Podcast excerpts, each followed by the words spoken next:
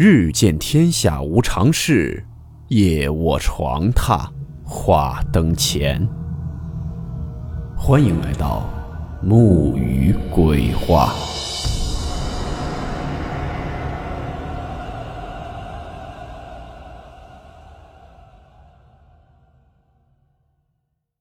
大家好，我是木鱼。今天这个故事是青岛著名的一个恐怖地点。故事名称：青岛南京路二十六号。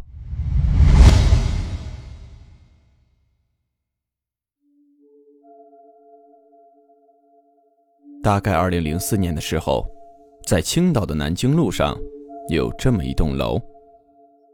楼一共有六层高，除了一楼是肯德基之外，可供居住的只有五层。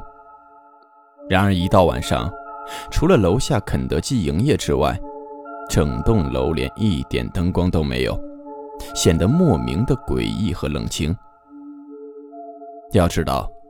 这栋楼距离青岛人气最旺的超市家乐福仅有五分钟的步程，而家乐福所在的香港中路属于商业圈，几乎集中了青岛一半的办公大楼，且市政府也在这里，去还很方便。以上足以说明其绝佳的地理位置。所以，为什么住宅区却没人住呢？倒不是因为没人来。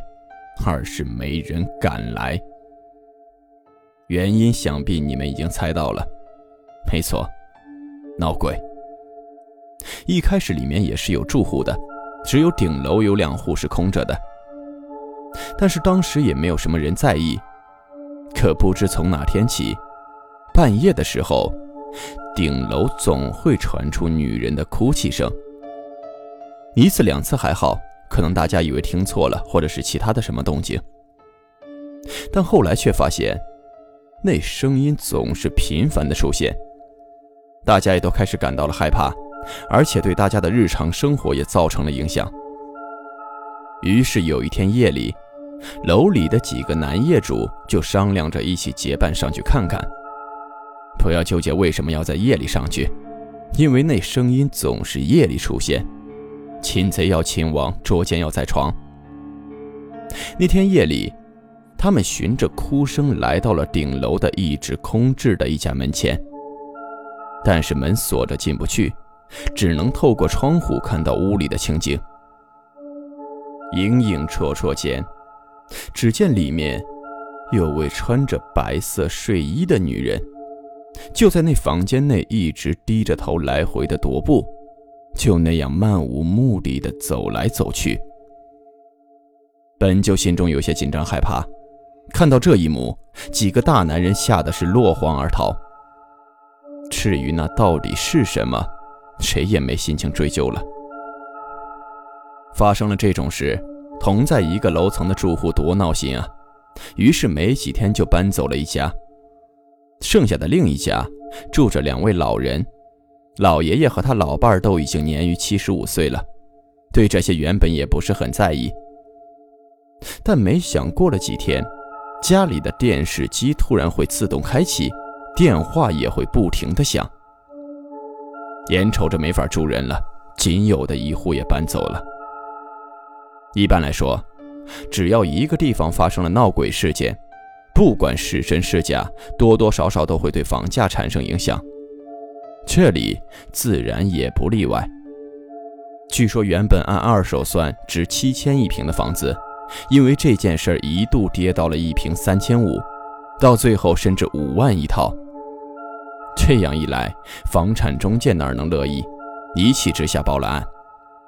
警方派遣了数名民警过来查看，然而什么都找不到，只能作罢。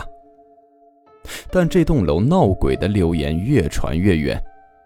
青岛当地九零后大多对此事都有印象，可以说是童年阴影了。连央视当初也都被惊动了，还派人过去采访，为此出了一期专题纪录片。去的第一个地方就是距离比较近的青岛四十八中。那段时间，该校的学生们被吓得无法正常学习和活动，晚上不敢出门，连写作业都得家长陪着。这种反常现象引起了学校体育老师徐向明的注意。经过打听之后，他得知了此事，但下意识并不相信。直到越来越多的人告诉他，徐向明才慢慢开始将信将疑。此时，恰好网上有一位名叫九哥的网友发帖子，招募伙伴一起去探鬼楼。发帖者的真实姓名叫刘海涛。是青岛市民俗博物馆的一名助理馆员。对于流言，他也感觉十分蹊跷。这世上怎么会有鬼呢？刘海涛不信邪，才想召集同道中人做点什么，好证明他心中的想法。而徐向明与他一拍即合。结果到了现场一看，傻眼了。这么繁华的地方，这栋楼居然如此冷清。看的人是心里直发毛。为了安全起见，俩人决定先从周边的居民调查入手。从居民口中得知，大家深受流言烦扰，有的人一到天黑就赶紧拉窗帘，不敢站在窗前；有人持怀疑态度，但又想不通，如果里面没什么的话，这么好的房子，为什么没人住呢？在调查过程中。徐向明发现，周边的其他学校传得更凶，甚至学生们上课互相传纸条，都在说，他们心中有着强烈的恐惧感。然而，虚虚实实，真真假假，谁也说不清到底发生过什么。徐向明的心里也直犯嘀咕，看来自己想进一步了解，这趟扫楼是在所难免的了。二零零五年二月十八日，青岛迎来了一次大的降温。徐向明和刘海涛等十余人决定在当天凌晨十二点夜探鬼楼。尽管他们已经做了最坏的打算，但真正走进去的时候，面对阴森的氛围，还是忍不住萌生了退意。里面一片漆黑，只能靠手电筒打光。很多窗户的玻璃都碎掉了，要么就是摇摇欲坠的感觉。最诡异的是，这栋楼里的窗户全部用的是红色窗帘。几个大老爷们心里直发怵，徐向明在最前面，只能硬着头皮往前走。他趴在窗户上，透过窗缝往里瞅。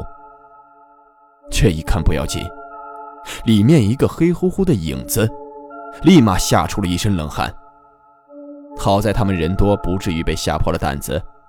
冷静下来后，徐向明才意识到那是反光出来的自己的影子。但大家的神情明显都凝重了起来。既然没什么，为什么这里都要用红色的窗帘遮住呢？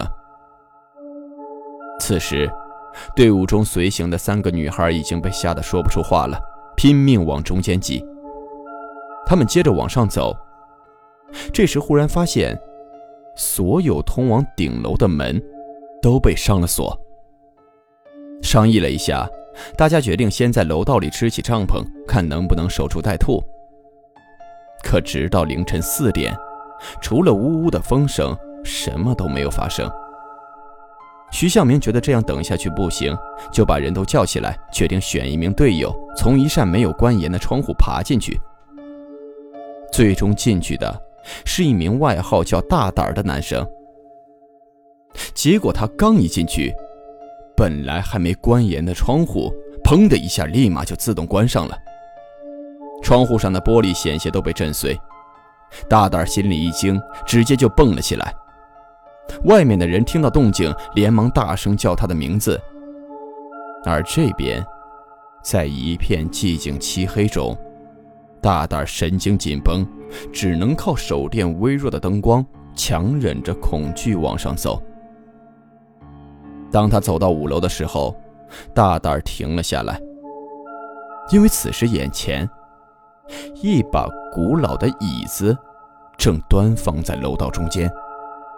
而且感觉，仿佛上面坐着什么人在看着他。此时的大胆感到一阵阵头皮发麻，精神几乎崩溃。这空荡荡的楼道里，怎么会出现一把椅子？而且这把椅子显得那么突兀，和周围的空旷完全是格格不入。是谁放在那里的？大胆不敢继续往前走了，进也不是，退也不是的，站了一会儿，最终还是好奇心战胜了恐惧。他慢慢的往前挪步，一点一点的靠近那个椅子。就在他的手电光能清楚的看到那椅子时，大胆瞬间浑身起了一层鸡皮疙瘩，因为他发现那椅子很破旧，落满了灰尘，但唯独椅子中间坐人的地方，竟然是发亮的。来不及想那么多，大胆开始疯狂的往回跑。到了外面后，直到队友围住自己，他才感觉到自己活了过来。此时，大胆开始安慰自己，能好好的出来，说明里面也没什么，都是自己吓自己罢了。窗户自己关上，可能是空气流通被风吹的。那把奇怪的椅子，是因为上面有油漆，被什么人给坐过，所以手电光照射下才会发亮。但其实他根本没有走到最上面，所以也根本没有什么说服力。就这样回去。徐向明觉得无法向自己的学生交代，于是他找到了鬼楼的所有者——青岛福山所集团。负责人告诉徐向明，这栋楼是由他们出地、税务局出资共同建造的，原本是打算分给集团员工住的，但因为分配不均的问题，导致有些人心生不满，就恶意造谣，想把其他人都赶走。央视的采访到这里戛然而止。也算是给了一个交代，但始终有网友不明白，为什么那些窗户要挂上红布？不会是造谣的人挂的吧？造谣的人进得去吗？莫名其妙的全挂上了红窗帘，而且房价一跌再跌，跌到五万一套都有。造谣的人为什么不多买几套？明明楼都已经空了，他总不会是被自己的谣言吓到了吧？而且还有曾经在这里的居民说道：“只要住进这个楼里面，就会疾病缠身，而搬出去后不久，身体就会自然痊愈。”目前这所楼已经装修一新，成了一座商务酒店。这一翻盖成酒店，不免又开始让我担心经常所传说的最后一间客房了。这里也不是说肯定有什么鬼存在，但这个世界上……不能解释的东西太多了，探索的过程也是对科学的一种尊重。